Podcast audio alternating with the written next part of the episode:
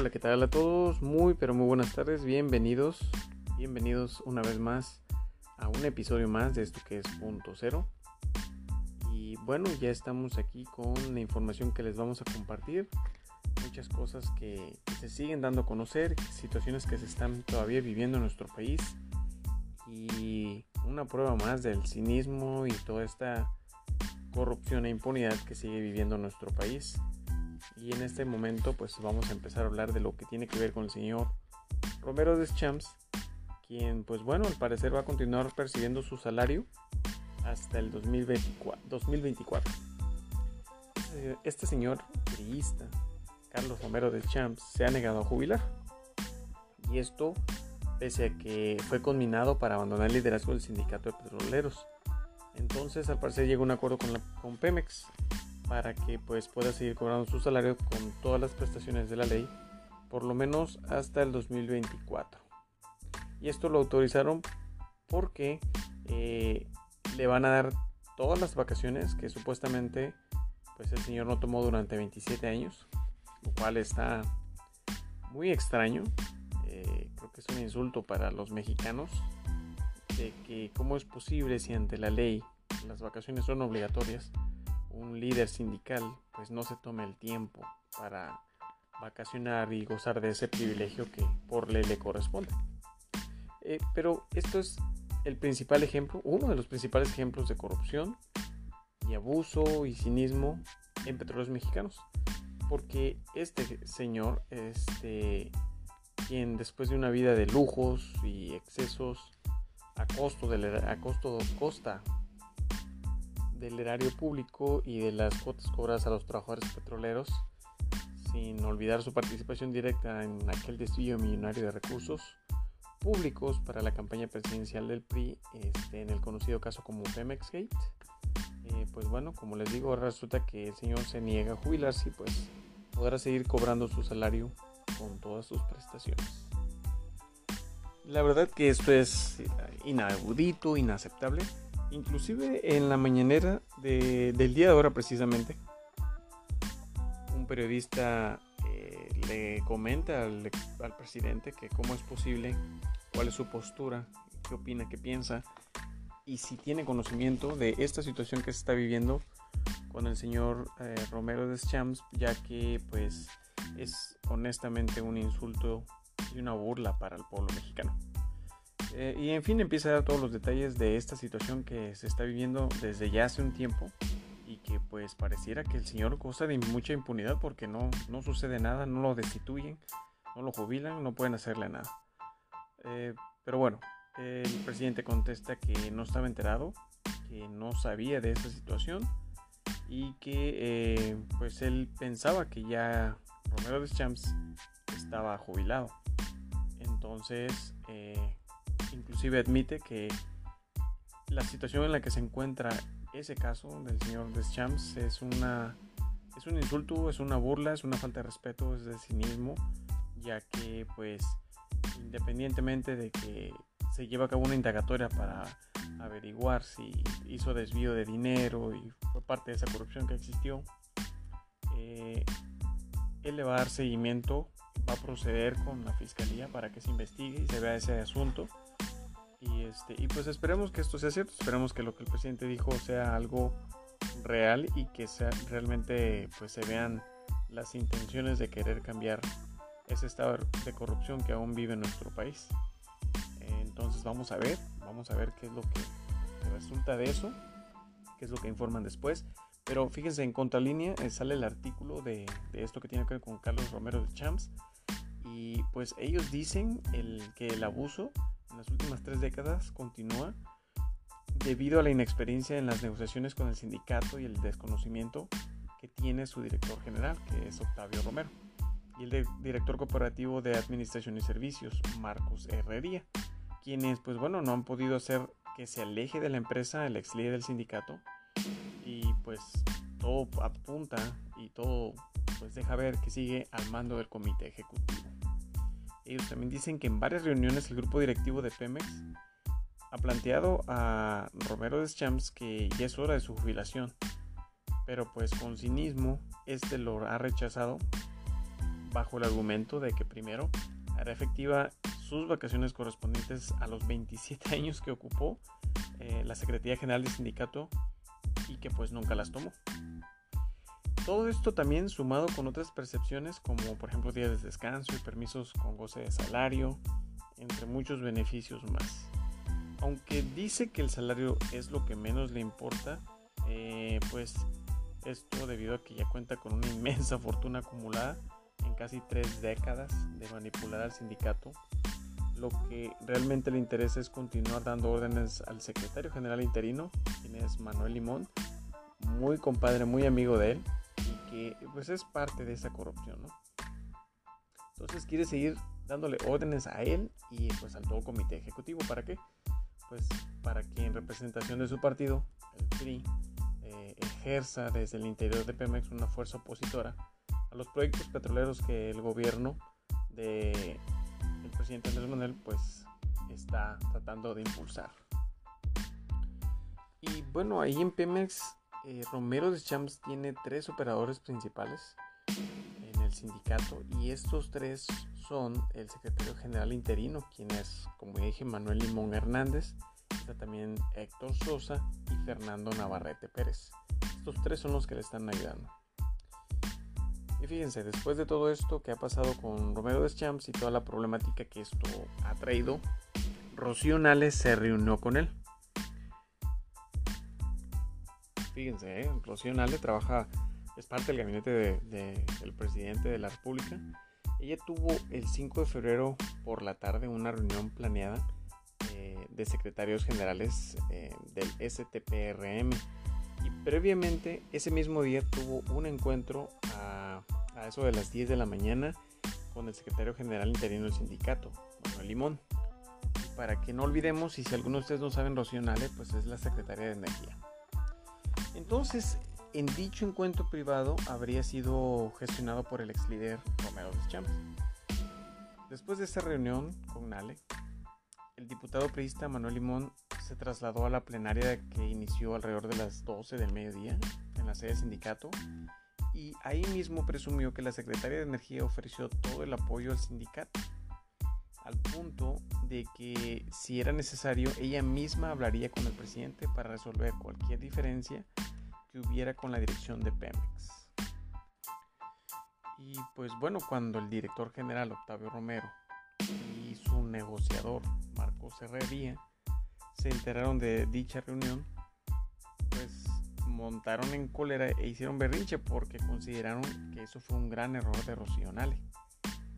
Un, gran error que recibiera al líder del sindicato previo a las negociaciones del contrato colectivo y a la celebración del aniversario de la expropiación petrolera, porque lo único que hace es debilitar más a la empresa y a su director general, con quien la secretaría secretaria perdón, de Energía pues tiene fuertes diferencias. Pues bueno, eso nos da ya a entender que tanto la secretaria Energía como Octavio Romero, el director general de Pemex, pues traen ahí unos conflictos. En Moreno se siguen viviendo también el mismo fenómeno que sucede en otros partidos, en el que eh, van cada quien por sus intereses, se olvidan los intereses eh, que benefician a todos. Y pues bueno, aquí el problema es de que pues este señor no quiere dejar, no se quiere jubilar, eh, quiere seguir cobrando. Dijo el presidente que lo va a indagar, que lo va a, investigar, que eh, le va a dar seguimiento al caso. Vamos a ver si es cierto, vamos a ver si informa y esperemos que realmente salga eh, algo positivo de esta denuncia que se hizo y que ese reportero pues le cuestionó al presidente. Pero pues vamos a ver, porque hemos visto cómo pues en ciertas situaciones y ocasiones el gobierno ha tenido ciertas contradicciones y, si no es el gobierno ha sido la fiscalía y si no ha sido la fiscalía ha sido la UIF y etcétera. Y hemos tenido pues algunas incongruencias han sido incongruentes con algunas cosas que nos han informado o que dicen que se está haciendo pero en realidad no se está haciendo. Entonces vamos a ver qué es lo que sucede con eso del señor Romero de Champs, quien pues a mi juicio debería de devolver lo que se ha robado y pagar por todos los delitos que ha cometido honestamente.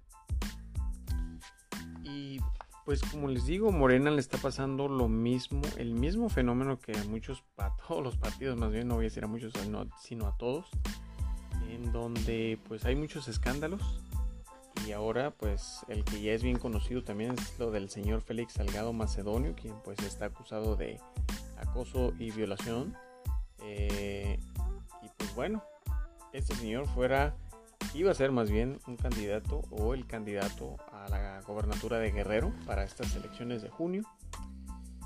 Y pues, ¿qué es lo que sucede con, con esta parte de Salgado Macedonio? Bueno, el periódico El País saca un artículo y dice que se esperaban noticias este viernes de la Comisión Nacional de Honestidad y Justicia, el órgano interino que estudia desde hace semanas las acusaciones de violación y abuso sexual de varias víctimas en contra del senador con licencia. Eh, el anuncio llegó, pero lo hizo envuelto en una ambigüedad provocada por las tensiones internas originadas por mantener al aspirante en la competencia eh, y el partido repetirá el proceso de selección de su contendiente al Estado. Pero los integrantes de la comisión consideraron los agravios fincados contra el legislador improcedentes e infundados, por lo que no pierde sus derechos políticos y la candidatura todavía es viable. Eso se decía hace unos días, sin embargo, la situación ahorita es diferente. Eh, no va a entrar como candidato. El mismo presidente dijo que era una vergüenza que, que se estuviera pues sacando esto y que pues la realidad es de que pues sí hay muchas denuncias, entonces lo más probable es que sí sea culpable. Y lo peor todavía de todo esto es de que Félix Salgado Macedonio pues es muy amigo del presidente. Que digo, igual, es una amistad, pero sin embargo, este, pues daña la, la imagen.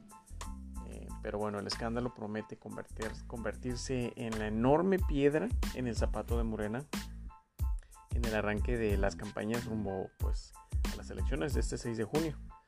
Eh, durante esta jornada electoral se renovará, eh, bueno, que renovará la Cámara de Diputados y elegirá 15 gobernaturas, como todos sabemos, y más de 2.000 alcaldías en todo el país. Es una de las elecciones históricas, ya que son de las más grandes, es la más grande en, la historia de nuestro país. Y pues al mismo tiempo, mmm, lo habíamos comentado en otro episodio, es también y pareciera una burla de que hemos visto y hemos dado a conocer un listado de celebridades, personajes, actrices, comentaristas, deportistas que pues están representando a los partidos para poder ganar ya sea una diputación, una gobernatura, una alcaldía, este y que bueno, ya el tema lo tocamos en otro episodio. Se presta a que uno interprete este tipo de acciones como una desesperación por los partidos, que en este momento Morena es quien lleva la, las de ganar y en desesperación buscan celebridades que puedan representarlos para poder eh, pues tener un control ya sea en, eh, en una alcaldía, en una gobernatura, etcétera. Pero es triste ver que personas que no se dedican, que no tienen carrera política, que no estudiaron leyes, que no conocen la constitución y que eh, no saben realmente cómo se debe de legislar un país, este, estén prestándose para pues, representar los intereses de unos cuantos. Pero bueno, vamos a ver qué sucede de todo eso. Eh, y pues esperemos que las elecciones sean limpias, sean transparentes y claras. Creo que lo mejor que podemos hacer es estudiar nuestros candidatos dependiendo de la entidad federativa donde vivas, enterarte realmente de quiénes son y votar por el que pues te convenza y que pues bueno prometa que sí va a trabajar para la gente y, el pueblo, que va a ser todo en beneficio de, nuestras entidades y no solamente de unos cuantos. Y bueno, otro caso más ya para terminar el episodio es lo que está sucediendo con Rosario Robles, quien pues bueno, como todos sabemos ya tiene más del año su proceso, su juicio, en el que se le acusa la estafa maestra. Eh, muchas cosas se han dicho, se pensaba que iba a ser testiga, testigo colaborador que iba a aportar información que pudiera dar con la detención de grandes personalidades que pues muchos quisiéramos ver tras las rejas como lo es Enrique Peña Nieto o el señor Luis Videgaray pero uh, las negociaciones al parecer se han visto entorpecidas, no, no ha querido declarar, ha cometido muchos errores, tanto ella como su, ah, sus abogados. Eh, y bueno, en el artículo más reciente se dice que, pues bueno, el miércoles pasado la defensa de la exsecretaria de Desarrollo Social, Rosario Robles Berlagan, Berlaga, presentó por escrito a la Fiscalía General de la República una propuesta para que se le permita acceder a un procedimiento abreviado y no a un criterio de oportunidad, como se había considerado al inicio. Eso es lo que ella quería solicitar, ya que se le otorgó esta oportunidad a Emilio Rosoya, de quien todos seguimos sin, saber su, su, paradero, dónde está, si realmente está yendo a firmar, si está pagando por lo que cometió, los delitos que cometió, etc. Y bueno, al parecer ella pues ya no quiere tomar ese criterio de oportunidad y pues están cambiando la picada. La exfuncionaria peñista aceptó declararse culpable del ejercicio indebido del, ejercicio público, eh, valga la redundancia, eh, a cambio de cumplir solo con seis años de cárcel y no pagar la reparación del daño que se le exige por la estafa maestra. Y esa estafa maestra, lo que tiene la fiscalía declarado, asciende alrededor de los 5.500 millones de pesos. Pero recordemos que en varios episodios anteriores hubo uno donde les comentaba que no son 5.500 millones, son 7.500 millones. Entonces hay una diferencia en la que, pues, en dónde está todo ese dinero. Está muy extraño, pero al final del día, eh, actualmente la fiscalía la acusa por ese desvío, eh, por la cantidad de ese desvío. La también secretaria de Desarrollo Agrario, Territorial y Urbano argumentó que la FGR no procede debido a que ella no se le acusa directamente de cometer desvío de recursos o peculado, sino de una conducta de omisión. En consecuencia, pues rechazó pagar la reparación del daño exigida y únicamente ofreció pagar una multa de 30 unidades a medida de actualización por cada cargo que equivalen a un total de 5.377 pesos aproximadamente. Solicitó además a la Fiscalía General de la República que se designe un funcionario de alto nivel con capacidad de decisión para revisar su propuesta y en su caso dialogar con ella para lograr la autorización del procedimiento abreviado que, este, pues, que ella pretende. Bueno, al parecer han aplazado para el 26 de este mes precisamente para reunirse nuevamente eh, la, la exsecretaria de, de, Desarrollo Social y la Fiscalía pues para analizar lo que está sucediendo con esto y con todo lo que tiene que ver con su caso. Hay muchas cosas que quisiéramos que sucedieran de manera pues ya pronta y, expedita, pero pues todo tiene, lleva, tiene que llevar un curso, un procedimiento un seguimiento. Y pues fíjense, es curioso que a pesar de que Peña traicionó a Rosario Robles, esta no ha querido declarar, no ha querido básicamente soltar la sopa y decir todo lo que conoce, quienes le dieron las órdenes, a quién le entregaba el dinero, a dónde se enviaban el dinero. Y, y, pues dar a conocer realmente lo que sucedió con todo, todos estos millones de pesos que se perdieron y que pues eran parte del erario público, pero bueno, esperemos que realmente lleve un curso positivo todo este caso y que si no declara, pues que pague alrededor de 21 años le tienen que dar, más o menos. Esperemos que, que pague por los delitos que cometió y por otro lado, pues qué tonta que no quiera decir las personas que están involucradas, los contactos, los lugares, eh, todo, todo, todo lo que tiene que ver con esta estafa maestra que ya todos de cajón sabemos y conocemos que la, la mente maestra que ocasionó y preparó todo esto pues es Luis Videgaray, no hay otra persona. Y que pues bueno sigue también sin saber seguimos sin saber en dónde está. Estaba en el MIT sin embargo pues ya por estos escándalos se ha movido del lugar, no sabemos en dónde está, pero pues esperemos que la fiscalía haga su labor y cumpla con el castigo que este, se le debe de, de dar a estas personas por todos los delitos de corrupción, de peculado, de desvío, de lavado de dinero, etcétera, para que no sigan impunes y realmente se empiecen a ver pues resultados, que es lo que todos queremos ver. Gente, es la información que les tengo para el día de ahora. Yo les agradezco el tiempo que se tomaron para escucharme. No se olviden de compartir, de dejar su like, eh, comenten y nos estaremos escuchando en el próximo episodio. Hasta la próxima.